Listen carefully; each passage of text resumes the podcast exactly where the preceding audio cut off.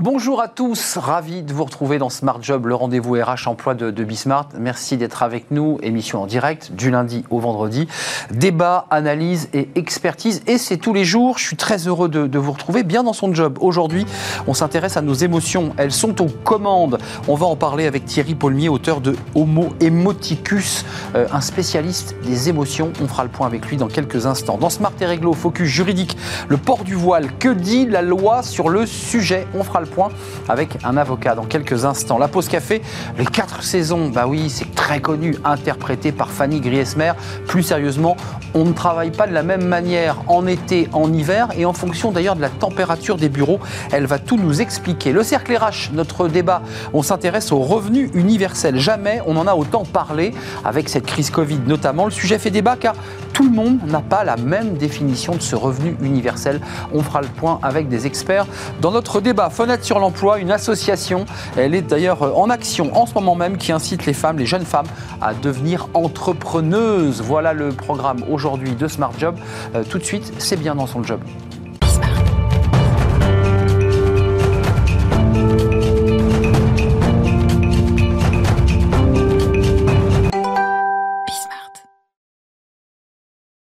Bien dans son job. Euh, on parle beaucoup d'économie, on parle beaucoup de chiffres et de calculs, donc c'est la raison, mais on va parler d'émotion, là, tout de suite, avec notre invité Thierry Paulmier. Bonjour. Bonjour. Merci d'être avec nous.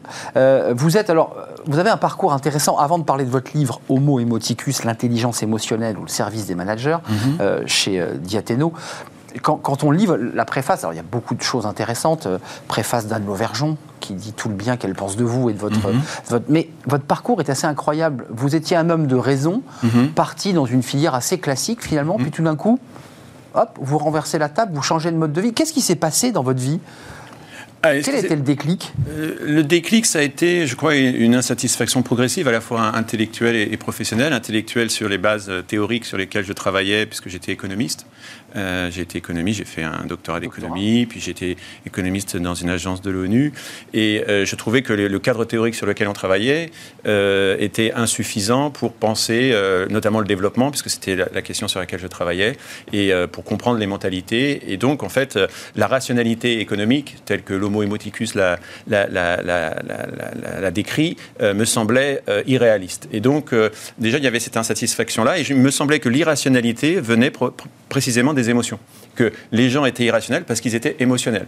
Et donc si on pouvait trouver euh, on pouvait comprendre la raison dans les émotions et donc essayer de rendre les émotions intelligibles, on allait peut-être pouvoir étendre la compréhension du champ des, des, comportements. Un décryptage finalement, une compréhension de soi-même, ce que vous dites hein, dans, les, oui. dans, les, piliers, c'est d'abord se connaître soi-même, connaître, connaître, ses émotions. Connaître ses émotions, voilà, savoir les nommer, euh, comprendre les comportements qui en dérivent. Et justement, ça a été mon travail, c'était d'essayer de voir quels sont les comportements qui en dérivent, essayer d'établir un peu toutes les stratégies comportementales qui permettent euh, de, qui dérivent de, de ces émotions. Vous vous appuyez sur des théories que ceux qui nous regardent se disent, vous n'avez pas théorisé. Il y a déjà des théoriciens américains, notamment dans les années mmh. 90, qui mmh. ont bâti. Qu'est-ce qu'ils ont découvert ou qu'est-ce qu'ils ont mis en avant qu'on ne connaissait pas? Alors, euh, ben disons que ce qui a vraiment déclenché, je dirais, la, ferveur pour les émotions, c'est évidemment le livre de Daniel Goleman donc sur l'intelligence émotionnelle et surtout sa thèse qui était que le quotient émotionnel était plus important pour réussir à la fois dans la vie, mais aussi pour être performant dans l'entreprise. Et donc, à partir de là, évidemment, tout un mouvement euh, s'est développé euh, de, recherche. Euh, donc, lui, il a, seulement popularisé des travaux qui existaient déjà. Donc, ça, ça a été, je dirais, la prise de conscience que finalement, on ne pouvait pas uniquement euh, se baser sur le QI et sur donc l'intelligence cognitive, mais qu'il fallait aussi euh, prendre en compte l'intelligence émotionnelle euh, des personnes pour comprendre à la fois leur comportement, mais aussi leur performance. Alors Anne Lauvergeon qui préface ce livre, bon, qui a été la patronne d'Areva, qui est une, une personnalité importante du monde de l'entreprise, ce livre ouvre de nouvelles perspectives pour le management, la conduite des hommes et des femmes. Euh, sans doute devrait-il être enseigné dans les écoles de management, non pas au titre d'un complément au hard skill, mais comme les programmes d'une soft skill susceptible d'humaniser les relations dans l'entreprise. Quand Anne Lauvergeon dit ça, elle a dirigé Areva, mm -hmm. immense entreprise, oui. ça veut dire qu'elle a fait le constat qu'il n'y avait plus d'humanité dans l'entreprise? Euh, Oui, qu'il en, en, manquait, oui. Qu'il en manquait et qu'il fallait humaniser et qu'il fallait travailler davantage sur la qualité des relations humaines, euh, qui était parfois négligée par rapport au management de projet, au management euh, des objectifs, mais qu'on négligeait peut-être la dimension relationnelle du management. Et ça a été, c'est tout, tout l'objet de ce livre, c'est de, d'attirer l'attention des managers sur la dimension relationnelle et, et comme vecteur à la fois de bien-être, de motivation et de performance. Ce qui est intéressant, et je ne l'ai pas dit, parce que vous avez ce parcours classique que vous avez décrit, puis j'ai lu qu'à chaque fois que vous vous engagiez sur une... Vous preniez des cours de théâtre dans le pays où vous étiez. Alors j'ai vu que vous avez pris des cours de théâtre à New York. Euh, il y a aussi, il y avait quoi? Il y avait aussi cette volonté de donner du sens, un autre sens euh, au parcours d'une vie, qui peut être d'ailleurs un, un, modèle pour d'autres, pour ceux qui nous regardent, qui se disent mais j'aimerais bien me lancer dans une activité à côté. Ça, vous a servi de quoi de, deuxième jambe? Oui, absolument de deuxième jambe et d'équilibre, parce que j'étais effectivement quelqu'un très cérébral, euh, et le, théâtre m'a appris à, m'incarner, en fait, et à, vivre dans mon corps, à mieux ressentir et à savoir exprimer mes émotions, parce qu'au théâtre, on doit exprimer ses émotions, euh, et on doit les partager aux autres. Donc c'est une mise à nu, et c'est pour ça que le théâtre est à la fois utilisé, évidemment, comme un art, mais aussi comme une thérapie. Il y a beaucoup de gens qui viennent dans des cours de théâtre pour se désinhiber. Euh, donc effectivement, le théâtre a ces vertus-là. Et notamment l'improvisation permet ce lâcher-prise dont on a besoin tous euh, dans, sa vie courante. Et qui vous servent d'ailleurs aujourd'hui pour les conférences, pour tous les travaux que vous faites dans des écoles prestigieuses, l'école de guerre, pour la formation. Quand même, d'un point de vue concret, on doit vous la poser, la question. On vous dit, mais comment je fais concrètement? Comment je fais pour appliquer, là aussi, une théorie autour des émotions mhm. lorsque je suis dans l'entreprise? C'est quoi les, conseils que vous donnez? Ah bah Alors déjà, c'est de, de, lister, je dirais, les différents vecteurs d'émotions. Donc vous avez le corps, vous avez la pensée, vous avez la parole et euh, vous avez les actions. Et que, euh, donc sur soi-même, on peut travailler sur ces quatre vecteurs, mais quand on est en interaction avec les autres, c'est par sa parole et ses actes qu'on va pouvoir agir et créer des émotions. Après, la question, c'est de savoir quels sont les différents registres de parole et d'action qui peuvent susciter telle ou telle émotion. Et ce que j'essaye de, de, cartographier dans ce livre, c'est euh, les registres de parole qui suscitent la peur, qui suscitent l'envie, qui suscitent l'admiration, qui suscitent la gratitude, et les registres d'action qui suscitent ces quatre mêmes émotions. Ça, marche, ça marche, pour l'entreprise, ça marche pour la politique, j'imagine aussi. Ça marche pour la politique, ça marche pour les relations ah interpersonnelles privées. Euh, j'ai très souvent des questions sur l'éducation, sur la vie de couple, alors qu'évidemment ce n'est pas mon domaine, mais, tout de suite les gens transposent et, et voient que ah mais oui, mais ça m'aide aussi à comprendre euh, mes rapports euh, dans ma sphère privée.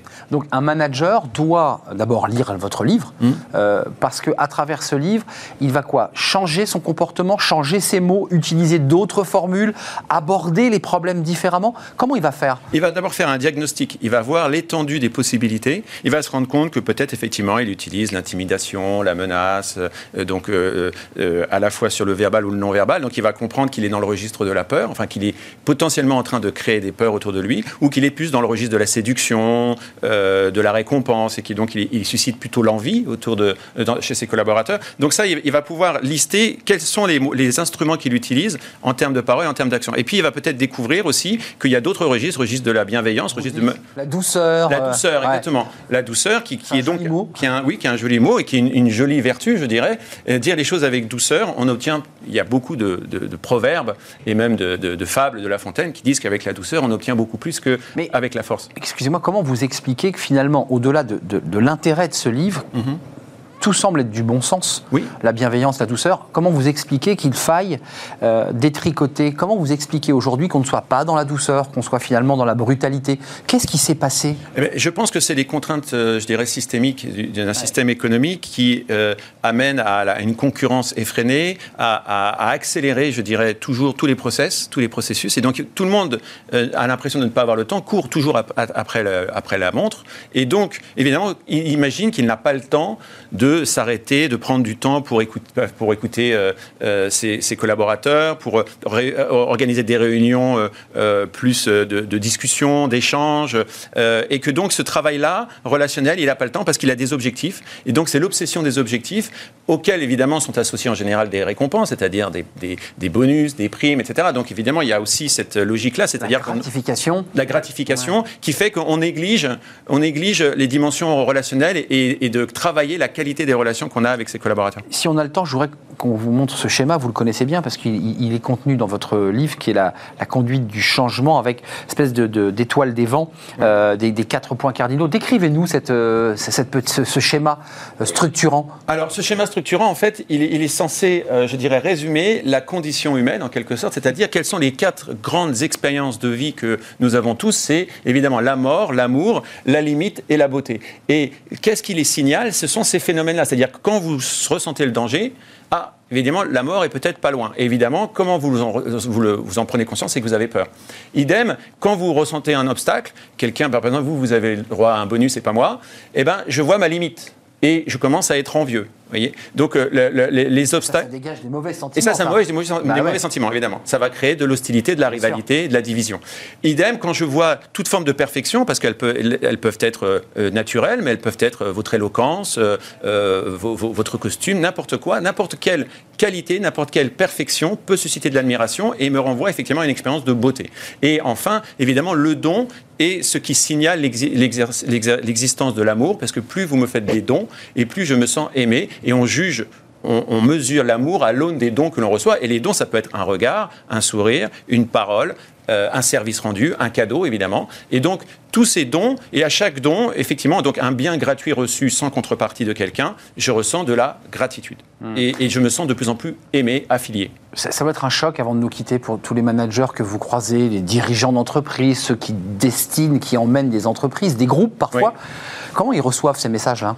C'est un ben, choc alors, ça dépend dans quel secteur et dans quel euh, domaine. Dans certains secteurs, évidemment, ils, ont l'impression que c'est le monde des bisounours, l'admiration, l'admiration, donc c'est l'exemplarité, la douceur, euh, euh, parce qu'effectivement, c'est pas leur réalité entrepreneuriale. Mais malgré tout, quand on, creuse un peu, ils se rendent compte que oui, finalement, on préférait avoir quand même des relations harmonieuses, des relations effectivement fondées sur la confiance, fondées sur le respect mutuel, et que finalement, et là, beaucoup d'études le montrent en neurosciences depuis maintenant 25-30 ans, un cerveau sous stress travaille moins bien, il est moins productif, moins créatif, moins coopératif, moins résilient. Et donc, si vous créez les conditions où les gens se sentent bien traités, se sentent importants, se sentent valorisés, évidemment, vous allez améliorer la productivité, la coopérativité et la créativité. Lisez Homo Emoticus. C'est un travail euh, incroyable que vous avez, de compilation, de réflexion et de vos expériences aussi, Thierry Paulmier, avec une préface d'Anne Lauvergeon euh, chez Diathéno, qui est votre éditeur. Merci d'avoir fait un détour pour nous parler de, jolies petites choses. Euh, et c'est pas le monde des bisounours. Voilà, on est meilleur quand on peut donner. Parce qu'on reçoit forcément, j'imagine. Oui, absolument. et, on, a envie quand on reçoit, on a envie de donner. C'est la, la, dynamique vertueuse du don. Voilà, le cercle vertueux du, don. Merci d'être venu sur notre plateau. On fait un point droit parce que c'est Smart et Réglo, c'est notre rubrique chaque jour. On revient à un sujet qui est, qui est dans l'actualité, qui est la question du port du voile. Que dit la loi? On fait le point avec un avocat et c'est tout de suite.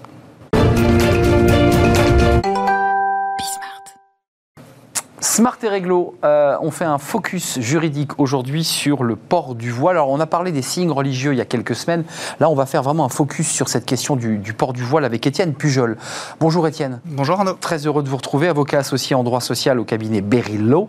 Euh, sous quelles conditions, d'abord, rentrons dans le sujet, parce qu'il y a eu pas mal de rapports parlementaires sur, euh, pour le dire simplement, une montée d'une forme d'islamisme prosélyte euh, au sein d'entreprises publiques notamment, euh, je pense à la RATP. que, quelles sont les conditions du port du voile et à quelles conditions il peut être interdit en fait, ça touche à la hum, liberté d'une part vestimentaire et d'autre part à la liberté de croyance. Ce sont des, vertus cardinales, c'est reconnu par les traités internationaux, les traités européens, la Constitution euh, française. Et donc, euh, il y a, un paramètre de liberté quelque part. Mais à l'intérieur de cela, il y a, comme vous le soulignez, la question du, prosélytisme. Et donc, euh, les restrictions qui sont apportées à ces libertés-là doivent être proportionnées et poursuivre un but légitime. Donc, ce sont des... Ça veut dire quoi ça? Voilà, exactement. C'est une notion qui peut paraît abstraite, euh, en fait, euh, c'est transcrit dans le droit français, on appelle ça la clause de neutralité. C'est-à-dire qu'une entreprise peut imposer à ses salariés une neutralité à la fois religieuse, mais aussi philosophique et politique. Et donc vestimentaire. Et, et, quand euh, certains pensent qu'une tenue vestimentaire est un signe dit ostentatoire de conviction religieuse, eh bien, elles peuvent l'interdire. Ça concerne aussi bien, ça s'est passé en Angleterre, une croix orthodoxe, par exemple, présentée de manière très ostentatoire, mais ça concerne aussi, euh, au premier rang, en ce moment, euh, la question du port du voile, et notamment au contact avec le public. Mais juste une question de droit. Là, je me tourne vers vers l'avocat. On a des débats philosophiques avec des historiens sur le signe ostentatoire. Est-ce qu'il est recensé dans le, code civil, dans le code du travail? Est-ce que cette question du signe ostentatoire existe? Non, non, eh ça, n'existe pas. Alors il y, a, une affaire qui est en cours là devant la Cour de justice de l'Union européenne euh, où euh, l'avocat général a euh, opéré, procédé à une distinction entre les signes non visibles et les signes visibles. Mais effectivement, la frontière est floue et d'ailleurs lui-même le dit dans ses, dans ses conclusions du 28 février dernier.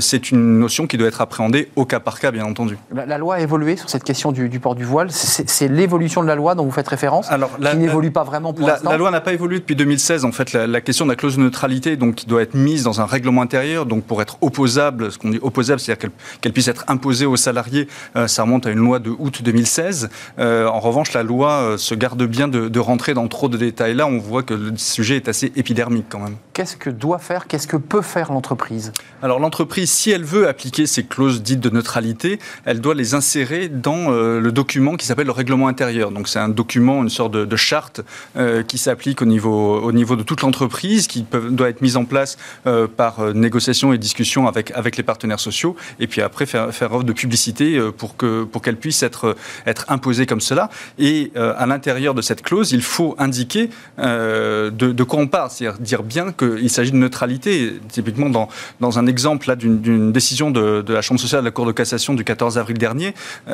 cette clause n'existait pas, mais l'employeur disait, mais je l'applique, cette clause de neutralité, et notamment j'ai un problème de ressenti vis-à-vis de ma clientèle.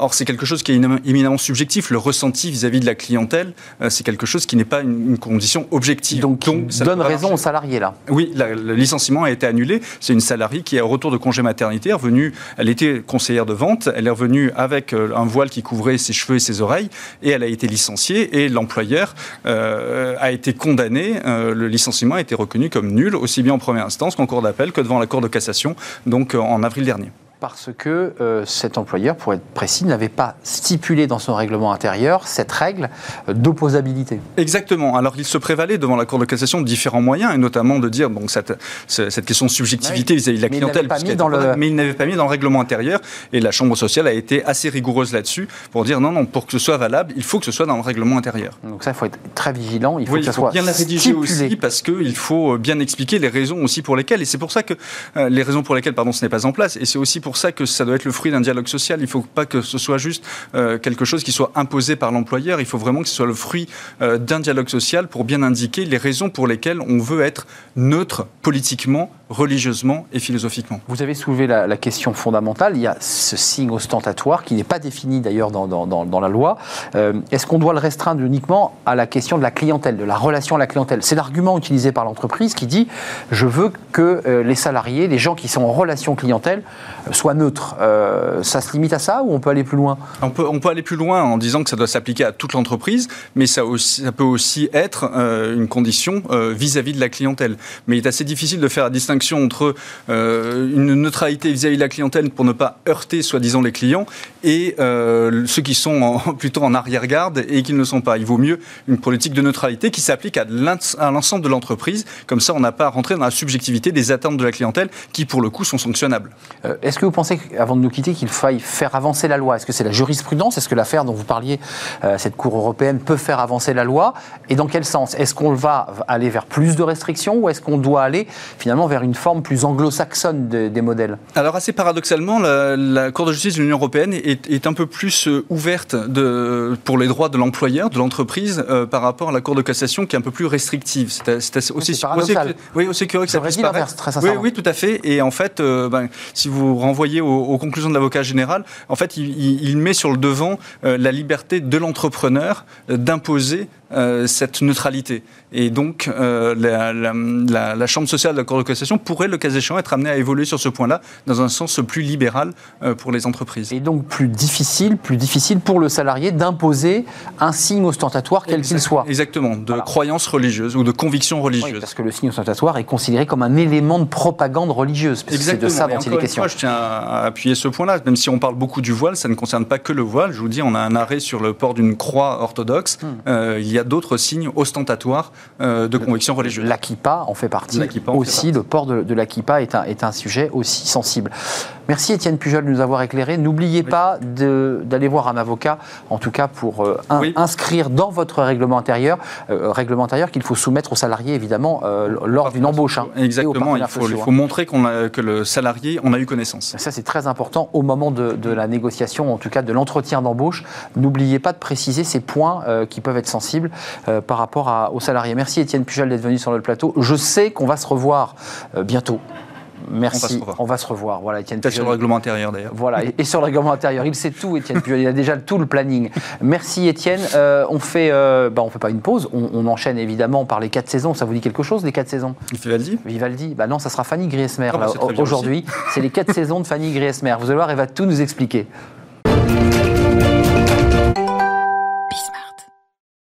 Fanny Griesmer, Bonjour, vous avez ravi de vous retrouver. Vous avez changé de place. Eh oui. ravi de vous revoir.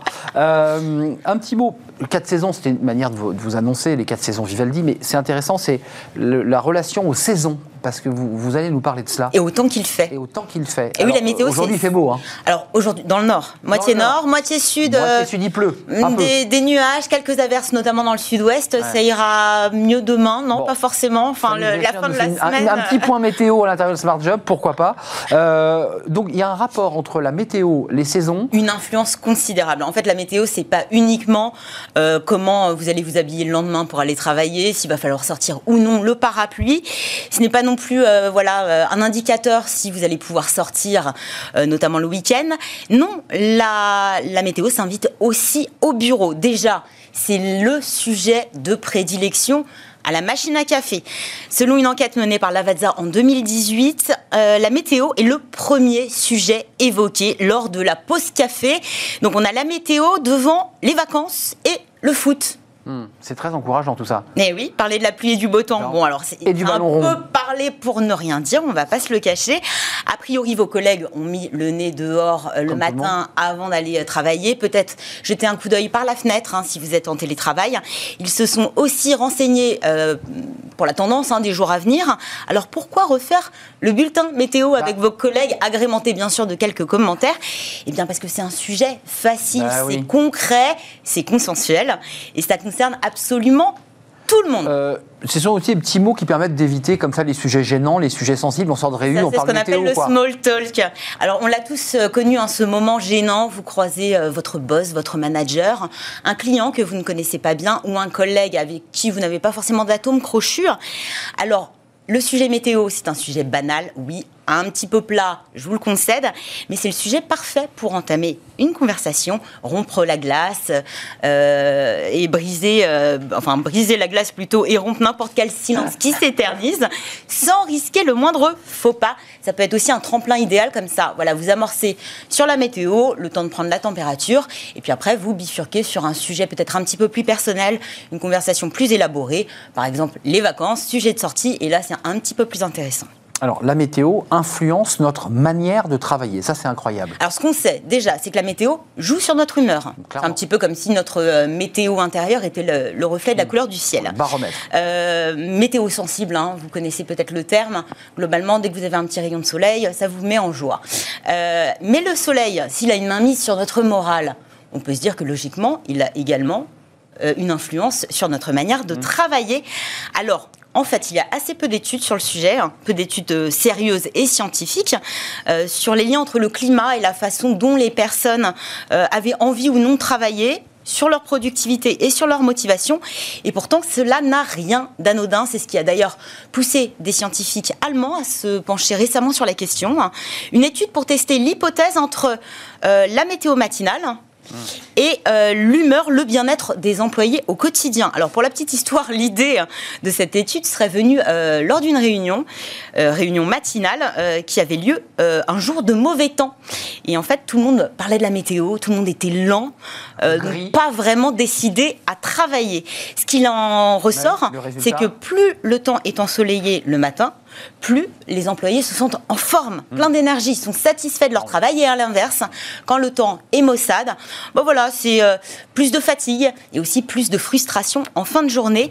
Autre enseignement, des indicateurs de mal-être hein, tels que l'épuisement professionnel, le stress, bah, pas du tout affectés par la météo globalement, pour faire simple, si vous êtes au bout du rouleau et que vous êtes très stressé, c'est pas le, petit rayon de soleil qui va, euh, qui va vous aider à aller mieux. Hum, euh, les effets du temps sont capricieux quand même. Alors, on pourrait penser qu'il fait froid, bah, on n'est pas en forme. C'est le contraire. Ah. Le froid a des vertus. Vivifie. Eh oui, selon les médecins et les psychologues, des températures basses permettraient de réduire notre mauvaise humeur, la déprime, la fatigue, et plus encore d'accroître et de favoriser notre capacité à entretenir nos relations sociales d'abord. Parce que ah bah, en hiver et quand il fait froid, globalement, on dort un petit peu plus, et aussi parce que le froid aide à se concentrer. D'ailleurs, aux États-Unis, de nombreux chefs d'entreprise se sont inspirés de ces résultats et ont une nouvelle lubie. Hein. Ils essayent de programmer et de trouver la température idéale pour bien faire travailler leurs employés. Température estimée à 20 degrés quand il y a des bureaux euh, où les employés bah, voilà, sont euh, sédentaires, ne bougent pas, sont derrière euh, l'écran de leur ordinateur, sont coupés des autres aussi. 17 degrés dans les salles de réunion où bah, là il y a un petit peu plus de monde et puis on a tendance à s'échauffer, surtout s'il y a des débats. Mmh. À l'inverse, la chaleur, la chaleur, la chaleur et, l'après-repas chaleur. Et on pourrait penser que c'est un gage de d'harmonie, de, bien-être et, et de générosité. Eh bien, pas du tout.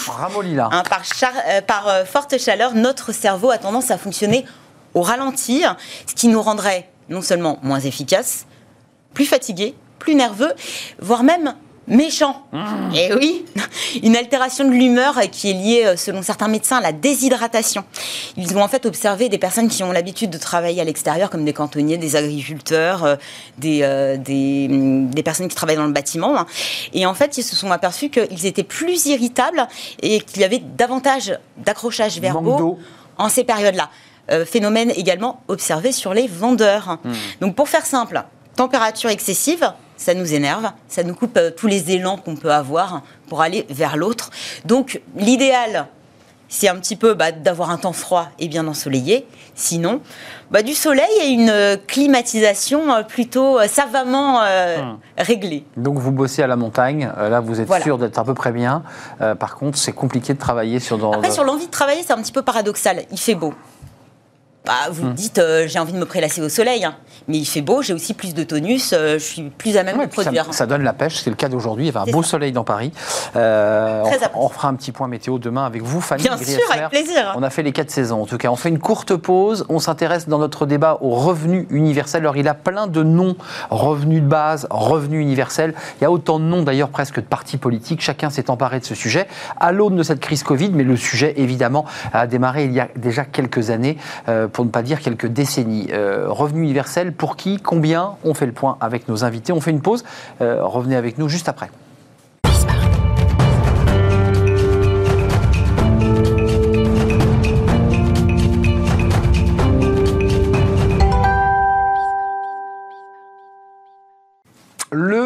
Revenu universel, c'est un sujet sensible euh, qui a fait un son retour dans l'actualité d'ailleurs depuis quelques mois maintenant avec cette crise Covid, avec, vous avez vu, ces, salariés, ces jeunes qui étaient en galère, qui n'avaient pas de revenus, qui étaient euh, parfois qui avaient des petits boulots et qui ne pouvaient pas les avoir.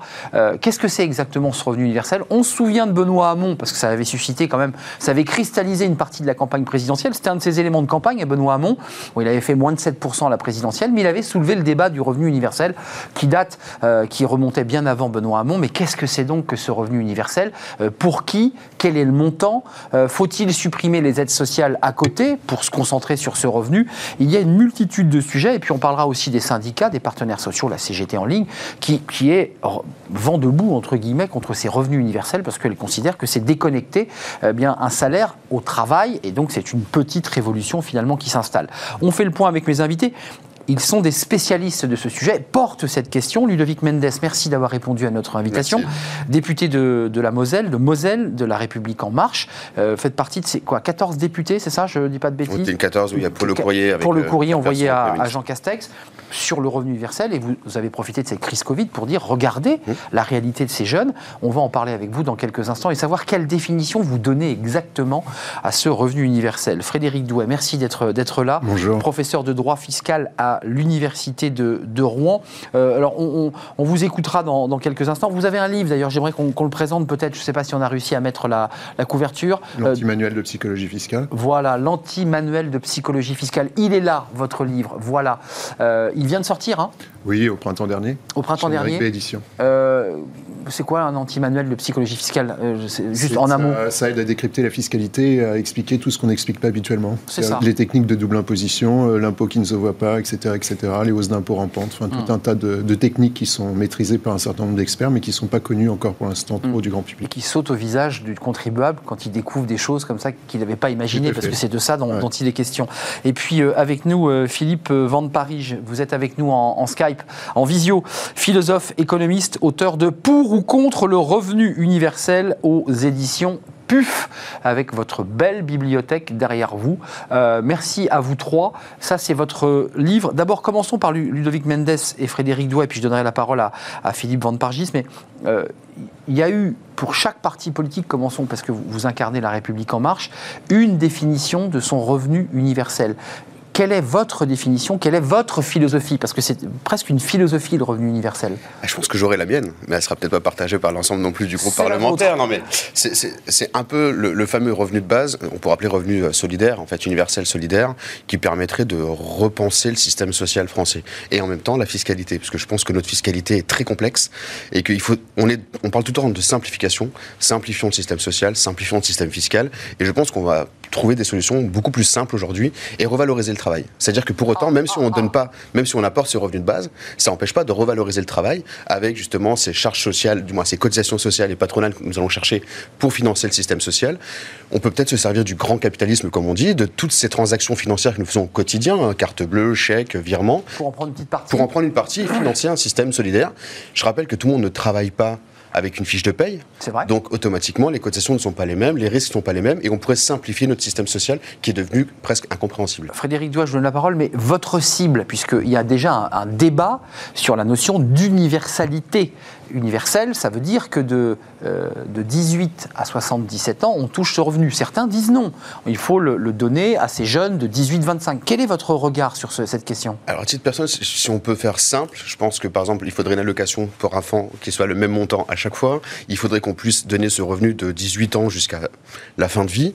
Mais en faisant un calcul, de dire que les personnes qui ont les moyens financiers de vivre sans ce revenu, ou qui n'en veulent pas, de dire, bon, ok, on vous ne le prenez pas, on vous le déduit des impôts, par exemple. On peut faire énormément de choses. Je pense que le débat est très large. il suffit juste de le poser et la meilleure euh, solution. Bernard Arnault, qui est une des grandes fortunes françaises, avec votre modèle, pourrait bénéficier de ce revenu universel. il pourrait dire, j'en veux, j'en ai pas besoin, donc déduisez-les-moi des impôts. C'est une chose qu'on pourrait repenser. Il faudrait simplifier. Automaticité du revenu universel pour l'ensemble des citoyens. Et pour les jeunes, on peut aller plus loin avec un, revenu, euh, j'allais dire un capital émancipation dès 18 ans. Et ils en font ce qu'ils veulent en complément de ce revenu complémentaire. Ce qui permet d'éviter justement le système de bourse, euh, les APL, tout un système complémentaire qui aide aujourd'hui au quotidien, mais qui est bien complexe. Ludovic Mendes, vous ouvrez le débat parce que quand on dit revenu universel, tout le monde est à peu près d'accord. Tout le monde se dit oui, il faut trouver une, formule pour euh, aller chercher ceux qui sont vraiment dans des poches de pauvreté et leur permettre de, vivre mmh. et, de grandir. La question est posée sur le, panel de, de, toutes ces aides, de ce maquis, certains parlent de maquis. Quel est votre regard? Ce revenu universel, il doit être en complément où on remet tout à plat et on réinvente notre modèle social? Il faut tout remettre à plat. C'est ça. Tout remettre à plat, et je suis sur la, même longueur d'onde que vous là-dessus. Le seul problème, c'est que cette remise à plat, c'est un travail titanesque, et à mon sens, c'est un travail qui dépasse le temps d'un quinquennat. Mais c'est quand même une question dont on ne va pas pouvoir faire l'économie. À plat, ça veut dire qu'on met euh, les APL, toutes ces aides, les bourses, tout ce système euh, très complexe, on remet tout à plat. On remet tout à plat, tout cumulé, et y compris le système fiscal. Parce que tout cumulé, d'après les chiffres que j'ai vus, ça représente quand même 740 milliards d'euros par an. C'est-à-dire que là, on cumule euh, les aides sociales, les de aides distribution, familiales. on est Hein. Oui, oui, et plus tous les avantages qui existent en matière d'IR, caution conjugale, caution familiale, réduction d'impôts diverses et variés. Donc il faut tout remettre à plat. Le seul problème, c'est que le temps d'un quinquennat, comme je le disais, c'est 5 ans. Et à mon sens, c'est trop court pour tout remettre à plat. Mais sur le principe du revenu universel, vous, le fiscaliste, et je vais me tourner vers un philosophe, euh, vous pensez que c'est un, levier utile pour euh, permettre une forme d'émancipation d'une partie de la population qui se trouve en difficulté? Ah, Ça a surtout le mérite de la lisibilité. Parce qu'actuellement, euh, quand on regarde les études, on s'aperçoit qu'il y a un certain nombre de personnes qui potentiellement sont éligibles, mais qui ignorent qu'elles sont éligibles, donc qui ne réclament pas euh, les aides auxquelles elles ont droit. Et puis on a d'autres personnes qui sont euh, juste euh, effrayées par la complexité de, certaines démarches administratives et qui, pour cette raison, ne demandent pas non plus les aides auxquelles elles peuvent prétendre. D'accord. Donc ça, c'est une vraie difficulté. Juste, monsieur le philosophe, et vous êtes économiste, hein, je précise aussi, parce que je ne veux pas vous enfermer dans la, la, petite boîte du philosophe, mais sur le plan philosophique, il y, a, un débat technique, on vient de l'entendre, il y a un débat technique, il y a un débat social, puis il y a un débat philosophique. On déconnecte le travail des revenus. Euh, qu'est-ce que vous en pensez, l'économiste et le philosophe? C'est quand même, c'est pas rien comme révolution. C'est d'ailleurs pour ça que les syndicats sont, je pense à la CGT, euh, très hostiles à ce type de mesures. Oui, on le déconnecte, mais on le déconnecte que partiellement. Hein, donc euh, le revenu universel, donc ce qu'on appelle dans le débat international le basic income, hein, c'est un revenu qui est inconditionnel en trois sens, et trois sens qui le distinguent d'un dispositif comme le RSA. Hein. Un, il est strictement individuel, donc euh, même montant pour chacun, indépendamment de la situation familiale. Deux, il est universel au sens où il est effectivement donné aux plus riches comme euh, aux plus pauvres. Et euh, troisièmement, il est aussi inconditionnel au sens où il n'est pas lié à une obligation de travail.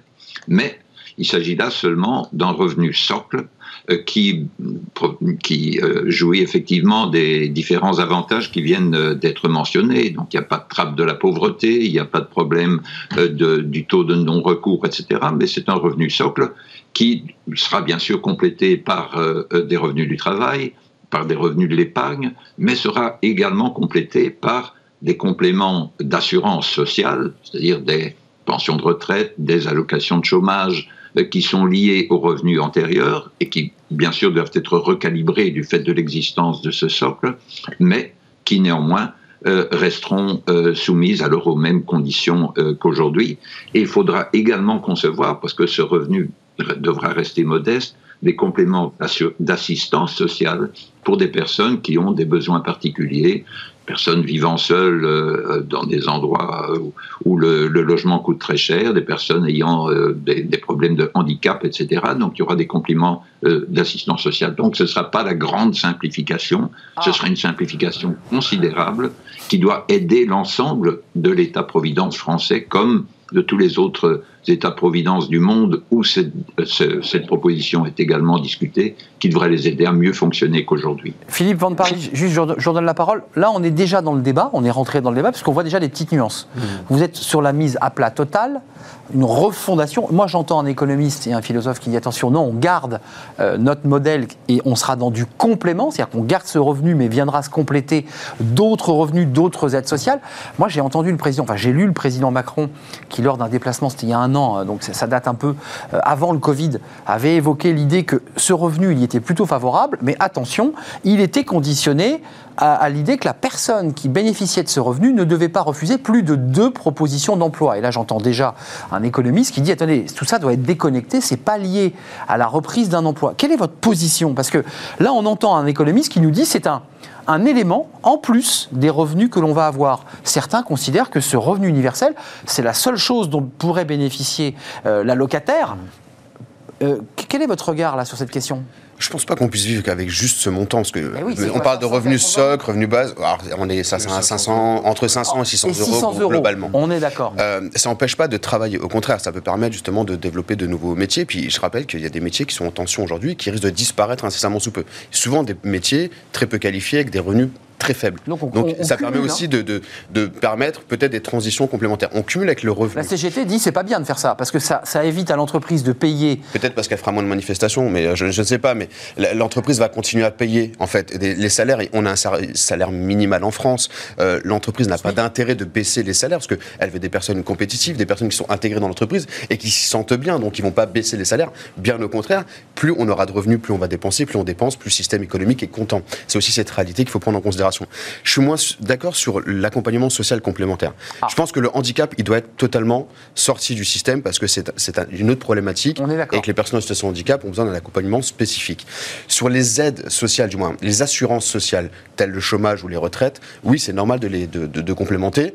Par contre, on peut aider temporairement sur un délai maximum, par exemple de 3 ou 6 mois, une personne qui a un accident de vie et qui n'a pas de revenus et avec les 550 euros ne pourra pas vivre, mais il faut que ça soit temporaire. L'idée, c'est pas justement de faire en sorte qu'on ait des personnes qui puissent être bloquées à la maison, c'est au contraire de leur permettre d'avoir des moyens complémentaires et de vivre plus dignement. Mais tout ça doit passer aussi par le travail, quitte à ce qu'il y ait une répartition du travail qui soit faite différemment. Je ne veux pas complexifier le débat et vous mettre en porte-à-faux, mais vous avez vu qu'il y, a un décret euh, sur la réforme de l'assurance chômage tout à fait. Euh, qui, qui, est un peu contradictoire avec cette idée du revenu universel Parce, que, d'un côté, on toucherait plus au revenu universel que si on était au chômage et on cumulerait les deux. Comment on ferait qu'il y avait une petite erreur sur le, calcul. Donc là, je pense qu'ils sont en train de modifier le système et, et, tant mieux parce que là, il y a trop de pertes financières. L'assurance chômage, c'est l'accompagnement quand on n'a pas de travail pour retrouver du travail. Le revenu universel, on l'a quoi qu'il arrive, et ce qu'on disait tout à l'heure, qu'on ait 1000 euh, euros par mois ou qu'on en ait 10 000, et après on fait un choix. Je rappelle que les, les, familles moyennes sont beaucoup aidées par l'État, surtout pour la garde d'enfants et autres, et on oublie de prendre en considération le quotient familial. Le quotient familial aide beaucoup sur cette partie. la politique familiale, qui est un élément d'ailleurs assez euh, spécifique de notre modèle français, quand on le compare avec le modèle allemand, on a été copié par exemple par les luxembourgeois, qui font malheureusement pour une fois mieux que nous cette fois-ci. Euh, comment vous vous situez? Parce qu'il y a un débat technique, il y a un débat philosophique. On est dans du complément, vous, le fiscaliste, c'est-à-dire que ce revenu entre 500 et 600 euros viendrait, euh, auquel viendrait s'ajouter indemnité chômage ou retraite ou emploi complémentaire. Ça pose pas de problème, je dirais, philosophiquement, ça? C'est un revenu stock, c'est un... Si, si, si, vous le segmentez, par définition, il n'est plus, universel. Donc il faut qu'il reste universel. Ça, c'est un débat qui divise la classe politique. Hein. D'accord. Mais si vous voulez, ce, débat, à mon sens, c'est quand même un faux débat, puisque, comme je vous le disais, on distribue déjà chaque année 740 milliards d'euros. Donc, euh, on est un pays qui distribue beaucoup. Hein. On, est un pays qui redistribue. Redistribue beaucoup. Euh, donc me, dire aujourd'hui euh, bah non, il ne faut pas faire ça parce que euh, finalement, euh, ça revient distribuer, à jeter l'argent par les fenêtres. c'est simplement reformater finalement le, système. Hum. juste, je pose la question, Philippe Van Paris, sur la relation au syndicat. Tout à l'heure, Ludovic Mendes, avec un peu d'humour, disait mais ça, la CGT pourra plus manifester avec notre, avec ce système de revenus. Enfin, la CGT soulève un débat sur la relation entre le travail et l'entreprise, le fait que ben, l'entreprise ne soit qu'un des éléments des revenus euh, du salarié, puisqu'il aurait en complément ce revenu universel. Et la CGT et d'autres syndicats, la CFDT d'ailleurs réfléchit, il hein, faut être précis, à, intégrer euh, cette question du revenu universel, mais la CGT est très très arc-boutée. Qu'est-ce que vous en pensez? Parce que c'est quand même un, changement de paradigme, pour prendre un mot euh, un peu galvaudé. Oui, mais donc je je crois qu'il faut reconnaître, donc, et ça ne vaut pas seulement pour la, pour, la France, que les syndicats dans l'ensemble sont euh, soit, soit, sceptiques, soit euh, hostiles, et seulement dans de rares cas euh, favorables et parfois enthousiastes. En fait, quand le mouvement européen en faveur de cette idée est né, donc au milieu des années 80, c'était suite à un débat qui avait commencé aux Pays-Bas et où le fer de lance était euh, le syndicat euh, de l'alimentation de la principale confédération syndicale néerlandaise, mais qui avait cette particularité, un, d'avoir euh, pour secrétaire général une femme, et deux, d'avoir comme membres principalement des femmes et des travailleuses à temps partiel. En fait, euh, le, il faut bien reconnaître qu'un revenu euh, universel, c'est quelque chose qui ne sera pas particulièrement euh, avantagé, qui ne fera guère de différence, en fait, pour les personnes qui ont un emploi stable, bien payé, à temps plein, et qui constitue, dans beaucoup de pays, le noyau de, des syndicats. Par contre, pour les travailleurs euh, plus précaires, pour les travailleurs à temps partiel, et surtout globalement pour les femmes, cela fera une grosse différence en raison aussi du caractère strictement individuel euh, du paiement de cette allocation. Donc, par exemple, les, syndicats sont plus favorables à un système d'impôt négatif à la Milton Friedman, ou qui se traduit par une réduction de euh, l'impôt hein, sous la forme d'un crédit d'impôt aux membres, pour le membre du couple qui travaille. Euh, parce qu'à ce moment-là, ça donne l'impression que c'est euh, par le travail que ce revenu rentre dans le ménage. Si on donne une allocation universelle strictement individuelle, mais au lieu qu'il y ait un crédit d'impôt pour monsieur parce que madame euh, est au foyer euh, ou parce que madame euh, travaille à temps partiel, ben, madame recevra l'intégralité de cette allocation. Ce qui fait que même au niveau des ménages, ça constitue une transformation. Oui, bien sûr. Oui, même d'un point de vue sociologique d'ailleurs, parce que la, personne bénéficie de cette somme, elle n'est pas défalquée de, sa, son imposition, mais elle la touche. Donc c'est de l'argent sonnant et trébuchant. Je vous ai vu réagir sur les femmes précaires, parlons-en un instant, parce que c'est typiquement, entre guillemets, une des cibles. On parlait des étudiants, le Covid les a beaucoup impactés. Les, les, étudiants, on est d'accord, c'est étudiants, femmes précaires, qui eux disent aujourd'hui, bah, certains sont RSA, certains n'ont aucun revenu, donc seulement le revenu euh, des, APL, enfin des aides et, de leurs parents pour la plupart. Ils ont perdu leur petit boulot. Ça, c'est typiquement la, cible, étudiants et femmes précaires. Typiquement la cible, mais, euh, mais pas que. Alors, les familles monoparentales au sens le plus large possible, étant donné qu'aujourd'hui, on en a de plus en plus. Notre société évolue. Euh, on, se marie moins jeune aussi. Il y a tout. C'est un impact hein, d'un point de vue fiscal. La question qu'on peut poser aussi, c'est est-ce que le, revenu, du moins l'imposition, ne doit pas être individualisé derrière? C'est tout un sujet qui est à travailler. C'est vrai qu'on n'aura peut-être pas le temps sur 5 ans, mais je pense que si on se met quelques-uns autour d'une table, on finira par trouver quelque chose et, faire le, système rapidement. Mais il faut tout repenser. C'est-à-dire que là, on est sur un système, d'un point de vue philosophique, où on est sur de l'émancipation et l'individu peut s'émanciper avec un accompagnement solidaire de l'ensemble de la société. Et cet argent, il vient en partie des impôts, il vient du système social et il vient du capitalisme. Donc, c'est la redistribution de nos richesses. Je rappelle juste que la France est taxation, des, des, euh, taxation, ou de repenser, repenser le système fiscal en fait dans, dans, sa, dans sa globalité pour baisser justement l'impact sur le, le, travail et permettre d'aller chercher l'argent là où il est disponible, en gros le capital. 743 milliards, c'est ce que vous disiez, de redistribution. Ça coûte combien euh, ce revenu universel? Je dis bien universel puisqu'on l'évoque, vous êtes à peu près d'accord sur cette question. Tout le monde ne l'est pas, mais quand on dit universel, c'est pour tout le monde. Sur une base de 500 euros, ça coûte environ la moitié. C'est ça, 360. 360. Oui. Euh, mais ça veut dire que viennent s'ajouter 360 euh, plus 743, euh, on, garde, on garde la redistribution, on, retire quoi Ah bah voilà. On supprime bien évidemment tout ce qui existe, euh, niche fiscale et tout un tas d'avantages familiaux et d'avantages sociaux avantages familiaux. Bien sûr. Mais qui, est quand même une politique très importante pour les femmes qui travaillent, pour... Oui, mais en l'état.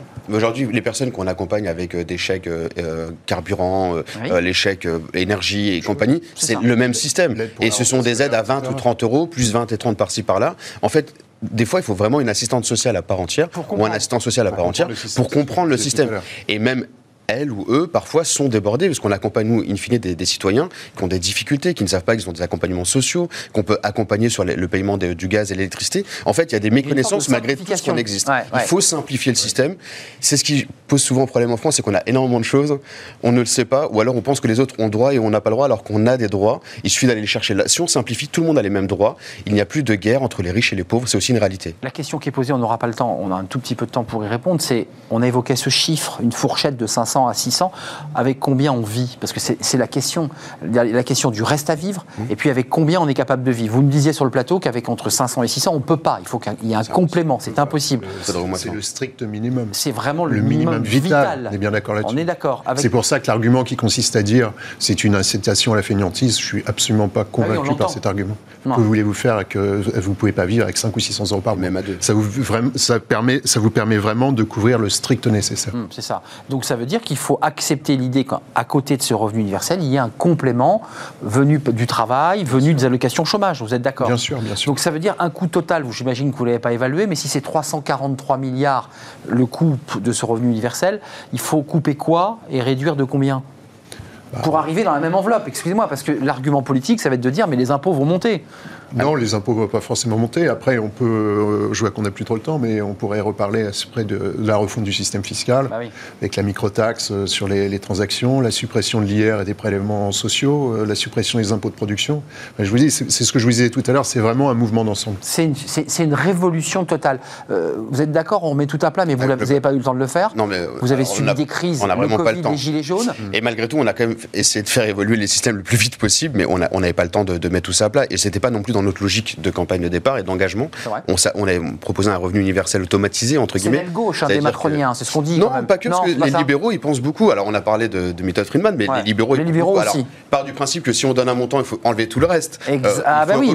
Là, c'est philosophique. Quand on eh parle de handicap, il y a une philosophie derrière, il y a un accompagnement. Les libéraux, c'est on donne cette somme, mais après, on ne revient pas sur les autres. Et eux voulaient enlever le chômage, tous les accompagnements. Je pense que ces accompagnements-là, c'est des assurances complémentaires. Il faut les maintenir. Ça permet de, limiter les impacts de la vie sur l'individu. Surtout pour les personnes qui cotisent. Est-ce que c'est un pari euh, et un investissement pour l'avenir? Est-ce que c'est un impact social qui grève l'économie d'un pays? C'est un sujet qu'en tout cas vous avez posé sur la table, Jean Castex. Vous lui avez écrit. Euh, je voulais remercier parce que ce débat est passionnant parce qu'il descend très très profondément finalement dans les structures de, du, pays, dans son organisation politique. Euh, je voulais remercier Philippe Van Paris pour ou contre le revenu universel. Je voudrais citer Guillaume Allègre avec lequel vous avez coécrit ce, ce livre aux éditions PUF. je voudrais évidemment remercier. Si je peux vous corriger, donc le, livre en question, c'est un livre que j'ai publié là, c'est simplement un, petit recueil d'essais, mais le, livre s'appelle Le revenu de base inconditionnel, qui est la traduction française publiée à la découverte d'un livre que j'ai publié chez Harvard University Press en, euh, en 2017 et qui a été publié aussi en chinois, en russe, etc. depuis lors. Et donc, c'est Le revenu de base inconditionnel publié à la découverte, qui est un peu une synthèse de toute la discussion internationale sur ce sujet dans ses dimensions historiques, politiques, économiques et philosophiques. Aux éditions de la découverte, vous j'avais la mauvaise couverture, donc je ne pouvais pas évidemment faire un lancement idoine.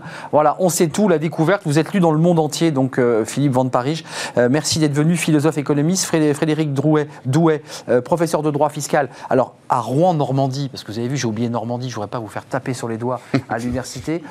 votre livre, parce qu'il est sorti au printemps, c'est le petit manuel antifiscal. Petit manuel de psychologie fiscale. Voilà, alors petit manuel, anti-manuel de psychologie fiscale. Il n'est pas facile votre titre, hein, mais il, il, est intéressant parce que ça nous permet d'avoir un peu de, une connaissance d'un sujet qui finalement est assez loin de, nous, qui est assez technique. Et puis merci à Ludovic Mendes, l'un des auteurs de cette lettre envoyée à Jean Castex, député la REM de Moselle. C'est pas tout à fait fini, restez avec nous, on va s'intéresser dans euh, Fenêtre sur l'emploi à une, une, association qui milite en ce moment même, hein, elle est dans une grosse campagne pour euh, inciter eh bien, les femmes, les jeunes femmes à devenir entrepreneuses. Bah oui, parce que voilà, prenez votre destin en main, vous les femmes, les filles, pour monter votre boîte et on en parle tout de suite.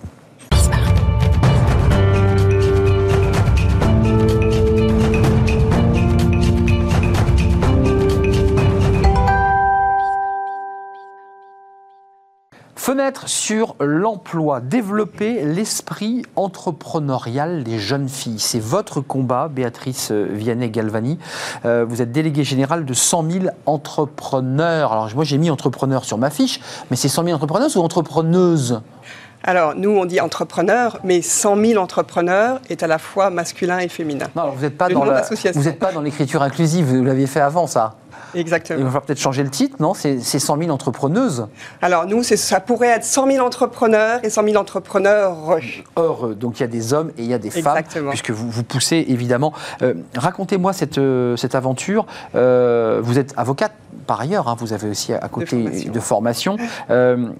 Quel est l'esprit euh, de, cette association? Quel est, quel est l'esprit et quelle est la mécanique? Vous êtes en, fait une campagne en ce moment, hein, jusqu'au 26, donc ça s'est terminé euh, Très récemment. Récemment, vous avez une semaine.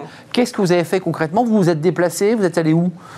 Alors, déjà, 100 000 entrepreneurs, nous, on est une association qui, transmet l'esprit et l'envie d'entreprendre aux jeunes.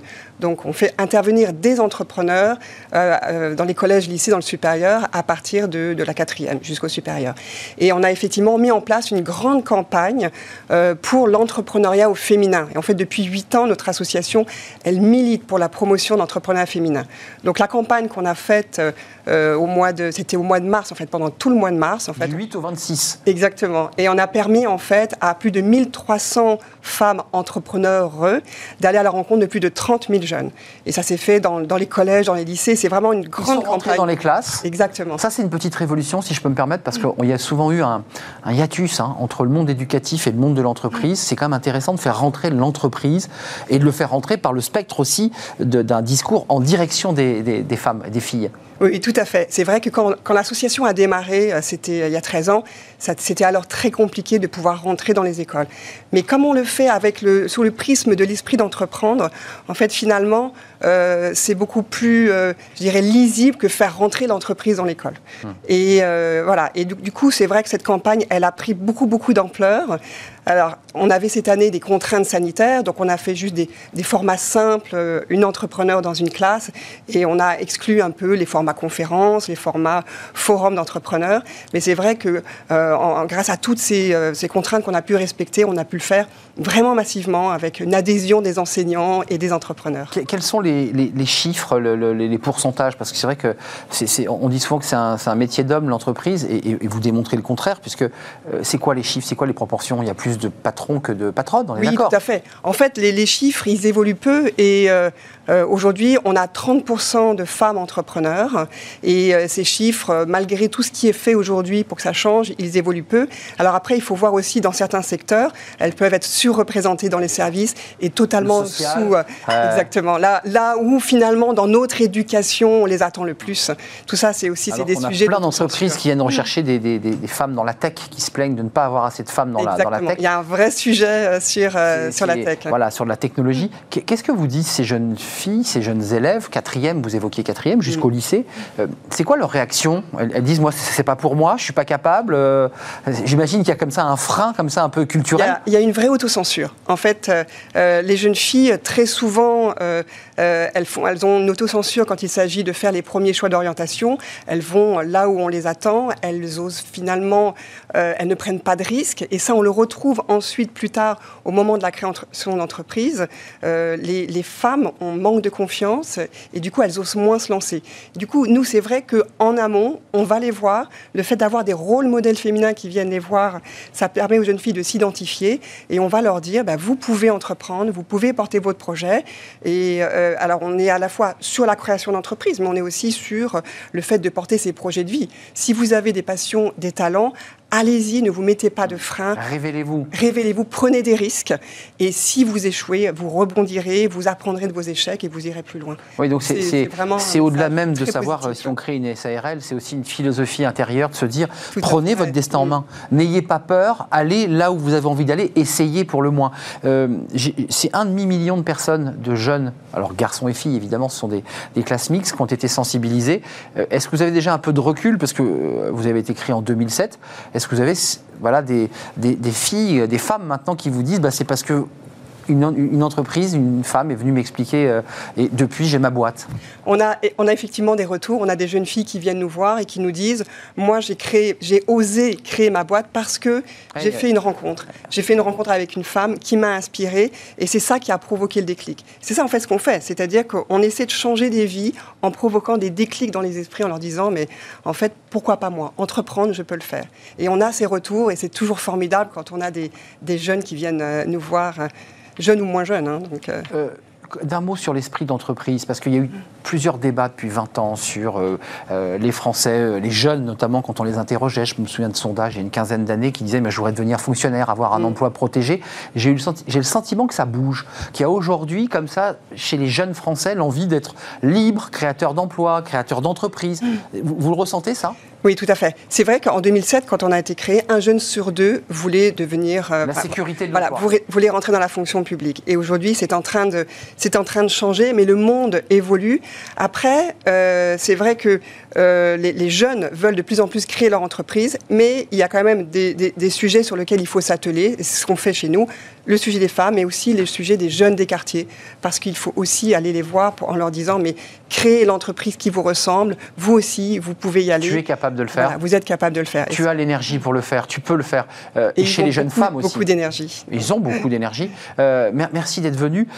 si on veut, alors la, campagne est terminée, hein, ça s'est terminé le 26 du 8 au 26. Vous, relancez une session, vous, comment ça se passe? J'imagine que vous êtes en permanence à, la rencontre ou peut-être même à la recherche de chefs d'entreprise Alors, on est toute l'année à la recherche de chefs d'entreprise, puisque en fait, on, euh, on fait des interventions dans les collèges et les lycées toute l'année. Mais ce qu'on a fait aussi sur le sujet de l'entrepreneuriat féminin, on a lancé une campagne qui s'appelle Entrepreneur même pas peur et qui cette fois, elle, a lieu toute l'année et c'est une continuité par rapport à nos semaines d'entrepreneuriat féminin parce que en fait, c'est une campagne de communication qui utilise les codes de la génération Z pour les mettre en mouvement. Et donc, on a des challenges, on a des tutos pour leur donner des conseils. Et ça, c'est voilà, toute l'année et on essaie de leur dire, bon, bah, maintenant, allez plus loin. 1000 entrepreneurs avec un S.com qui 100 000 euh, Oui, mais qu'est-ce que je dis C'est notre ambition C'est 100 000, 100 000 entrepreneurs.com. Allez sur le site pour euh, bien vous faire prendre par la main, être accompagné aussi dans vos choix, puis prendre contact peut-être directement avec 100 euh, 000 entrepreneurs. et puis entrepreneur, même pas peur.fr, qui est une expression de Jones, voilà, pour attirer les, les Jones. Merci Béatrice Vianney-Galvani, déléguée générale de 100 000 entrepreneurs, mais qui implique entrepreneurs aussi. C'est l'entrepreneuriat au féminin. Merci d'être venu sur notre euh, plateau. Bah, c'est déjà terminé. Bah oui, c'est comme ça. Euh, on se retrouve demain, évidemment. Merci à Fanny Griesmer. Merci à Pauline Gratel. Euh, merci à Romain Luc à la réalisation. Merci à Alex au son. Et merci à Margot pour l'accueil invité. Voilà, j'ai été complet. C'était un plaisir de vous retrouver. Je vous retrouve demain, évidemment. En direct, venez nombreux et je serai là. Bye bye.